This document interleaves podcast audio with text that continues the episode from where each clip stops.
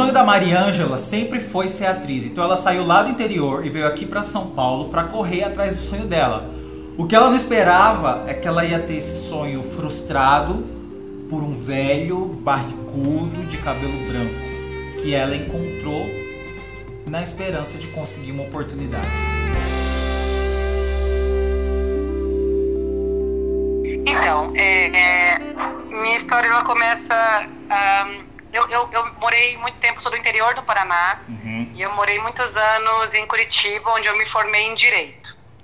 Só que eu sempre tive o sonho de ser atriz, sempre, isso me acompanhou com 16 anos, eu, eu, eu quis ir para São Paulo, mas como sendo uma menina do interior do Paraná, é, meus pais tinham muito medo, né, e, e acabou que isso se concretizou. Na época eu até comecei a namorar, aqueles namoros de cidade pequena, que durou, quase casei até, inclusive.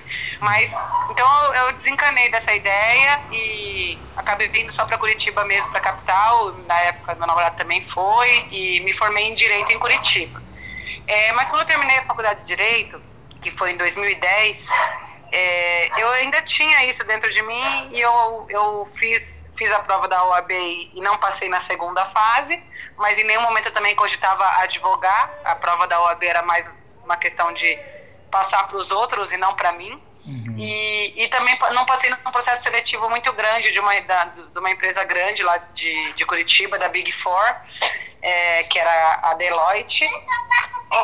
Oh, oi, filha, a mamãe tá conversando no telefone.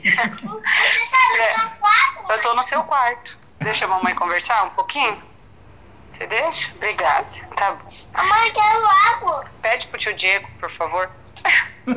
Pronto, agora, tudo bem? A gente seguir assim? Lógico.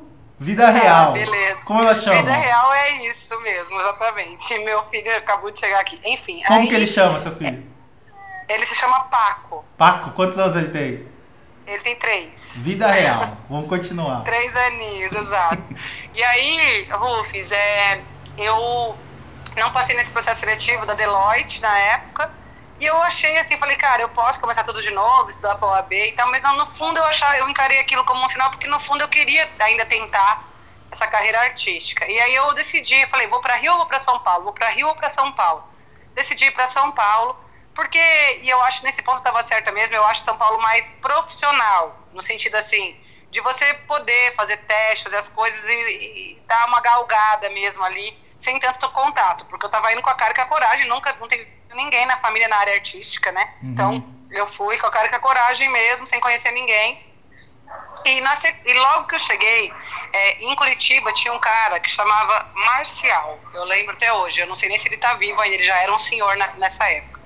É, esse Marcial, ele falou assim: Eu vou te, te indicar um ator, amigo meu, conhecido de São Paulo, para ver se ele te ajuda e tal. E ele me indicou esse cara que chamava Gilberto Latoreira. Eu liguei para ele, marcamos um café e, e aí a gente conversou muito, foi um papo super normal, com o Gilberto ele foi ótimo, na verdade.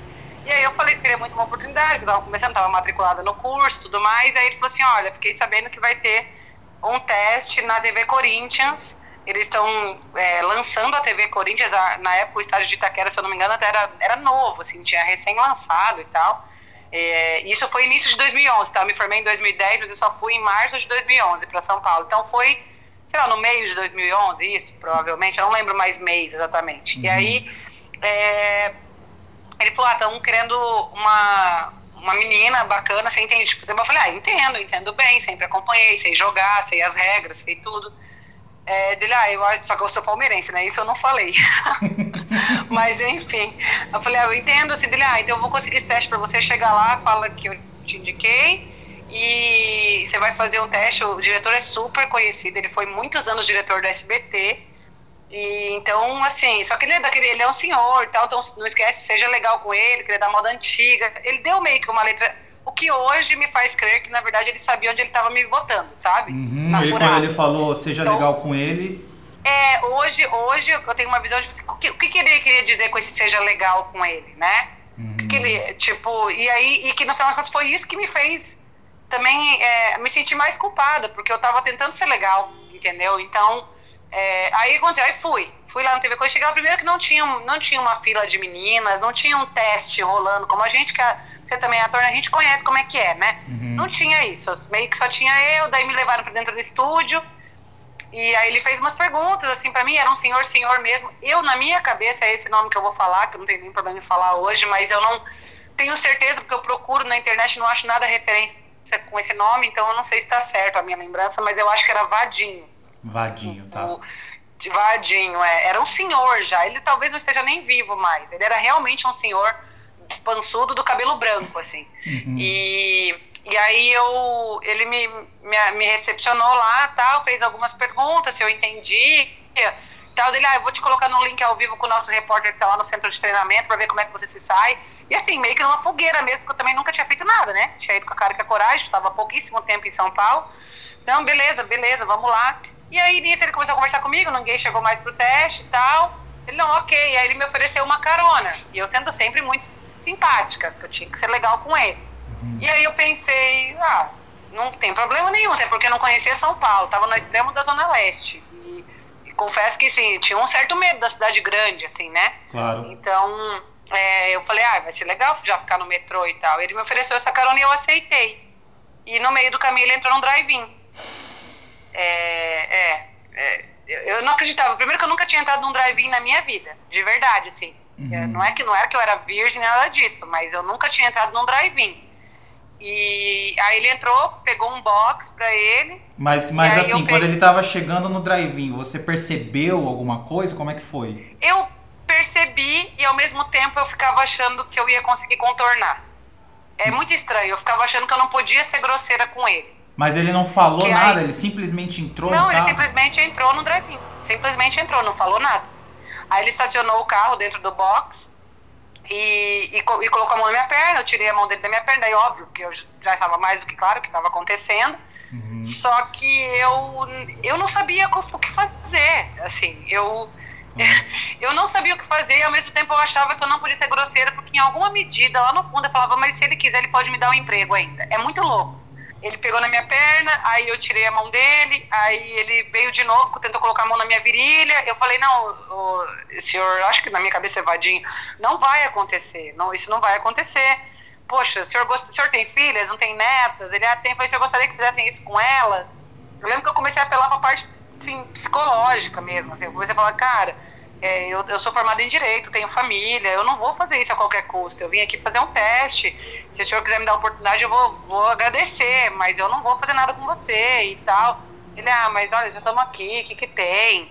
E começou a falar umas coisas assim, eu falei, não, não vai acontecer. Eu acho que ele, uma hora ele percebeu que não ia acontecer e assim, ele não tentou me vencer na força, Uhum. sabe? Ele tentou, acho que me vencer, tipo assim, ó, eu tenho uma oportunidade, ela, ela vai fazer alguma coisa comigo porque eu tenho uma oportunidade. Acho que seria meio isso.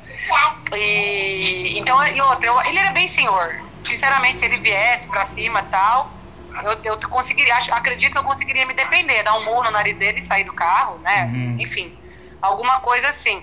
Mas ele viu que ele não ia conseguir. Mas também Aí nem te tirou- passava pela cabeça dar um murro nele, porque você não queria se indispor com a pessoa É, que podia te não, dar uma não- oportunidade. Exato, e na minha cabeça era tipo, seja legal com ele.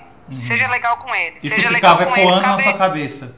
ficava ecoando na minha cabeça o tempo inteiro. Então eu, eu fui fofa, entre aspas. Mesmo estando sendo abusada, eu fui fofa. Eu tenho consciência que. Aí eu me sentia culpada porque eu tinha aceitado a carona, né? Então ele pegou, a hora que ele viu que não ia acontecer, ele saiu do drive-in e me largou no meio da rua, assim. Ele não me levou até o metrô, me largou no meio da Zona Leste lá. E eu fui perguntando para as pessoas para chegar no metrô. Ele largou e, falou o quê? E- Ele falou assim, é, não, então tá, então vai aí depois, qualquer coisa eu te ligo. Falou assim, tipo assim, sobre a oportunidade, óbvio que nunca mais apareceu. Uhum. E, e me largou no meio da Zona Leste, assim. No meio da Mas rua eu- mesmo, eu assim, falo, uma rua do comum. É, ele abriu a porta do carro, ele falou, ó, desce, Desce. desce. E eu falei, eu não vou ficar no carro com esse velho, né? Tipo, foda-se, desci Uhum. né? E, e aí foi isso, assim, isso me traumatizou bastante porque eu, eu, eu sinto até que depois, como eu disse, eu fiquei até extremamente. é, não, é, não é cuidadosa, cuidado todo mundo tem que ter, mas chata mesmo. Às vezes a pessoa era só um convite para um café, eu já achava que a pessoa queria alguma coisa comigo, sabe? Uhum. Tipo, às vezes um café não tem um problema. Você vai conversar, você vai conhecer. Eu fiz um teste depois, uma época que foi um teste grande, que eu conheci um produtor de elenco que depois eu fui ver que fez muita coisa legal e ele me chamou para tomar um café e eu não fui, sabe? Então você É, acha que pô. você pode ter perdido uma oportunidade? É, eu acho, eu acho que sim, mas eu nunca vou saber também, né? Você acha que Eu você ficou com um pouco de medo da profissão? Tipo, pra eu chegar em algum lugar, não tem outro jeito, eu vou ter que fazer isso? Sim, totalmente. Totalmente. Totalmente. É, e aí, tanto que assim, aí eu fiz algumas coisas em São Paulo, eu passei em teste para peças de teatro que eu viajei, que eu fiz teste com. é, que eu fui dirigida por uma atriz que eu admiro, que eu cresci assistindo, que é a Gisela Arantes, é, que ela era do- a peixinha do Gloob Gloob, sabe? Sei, lembro, amo. Você lembra? É, ela, ela já me dirigiu. E eu via que era possível você, é, enfim, em São Paulo trabalhar, né? É, só que eu comecei a desencanar de ser atriz, aí foi quando eu fui pro, lado do, pro outro lado da câmera, né? Que é a produção de elenco, e agenciamento artístico. Eu acho que foi isso que me, me broxou totalmente de insistir, sabe? Eu não tinha mais aquele brilho no olhar, sabe? De ser atriz. Eu já, eu já falei, não, agora eu quero trabalhar a minha grana e viver bem. E o brilho no olhar de ser atriz, ele, ele, ele não existia mais mesmo. Mas você acha que esse brilho acabou por causa desse velho? Cara, eu acho que toda relação é que eu nunca. É, como é que eu analisei? Eu nunca analisei isso profundamente, mas quando eu olho, eu vejo que depois disso eu realmente não, não tinha mais a mesma empolgação. Fiz algumas coisas e tal, mas é como se para você realmente conseguir algo significativo, você fosse ter que passar por alguma coisa vexatória, entendeu? Uhum. É, então, eu acho que sim. Acho que tem relação, com certeza deve ter relação com isso, assim, porque no meu, no meu inconsciente, né? É, a primeira oportunidade que eu tive, eu passei por isso. Se hoje acontecesse alguma coisa parecida, o que, que você faria? Ai, que pergunta difícil. Eu não, eu não vou assim cuspir pra cima, mas eu acho que seria muito pouco provável. Eu, eu não me coloco em situações assim. Eu não, eu não dou. Eu não teria, provavelmente não teria nem aceitado a carona. Eu, eu sei que é um absurdo, eu sei que a culpa não é minha por ter aceitado, mas a gente sabe que dependendo da geração e de quem você está tratando, pro cara é, se ela aceitou, ela já entendeu que ela tem que me dar. Eu acho que ele pensou isso de verdade. Mas você fala de um jeito como se você tivesse tido alguma culpa. Por exemplo, eu não me coloco em situação assim. Cara, você pode estar indo na seletiva da maior empresa do Brasil e na fila acontecer com você. A culpa nunca vai ser sua. É, no fundo eu acho que a gente acaba sentindo um pouco de culpa ainda por ter aceitado. Eu sei que é um absurdo. Eu sei que a culpa é só dele. Mas eu acho que no fundo a gente acaba sentindo um pouco de culpa. E essencialmente ser mulher é muito difícil. É, a gente realmente tem que evitar se colocar em risco e não é por não saber do nosso direito. A gente sabe. Mas eu tô num, num, num, país que. Olha a taxa de feminicídio.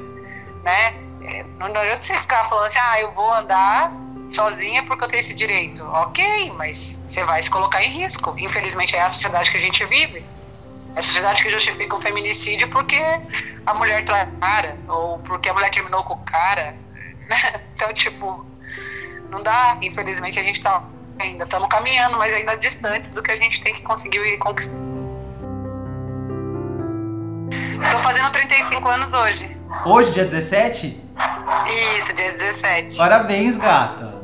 Obrigada, muito obrigada. Coincidências. Coincidências.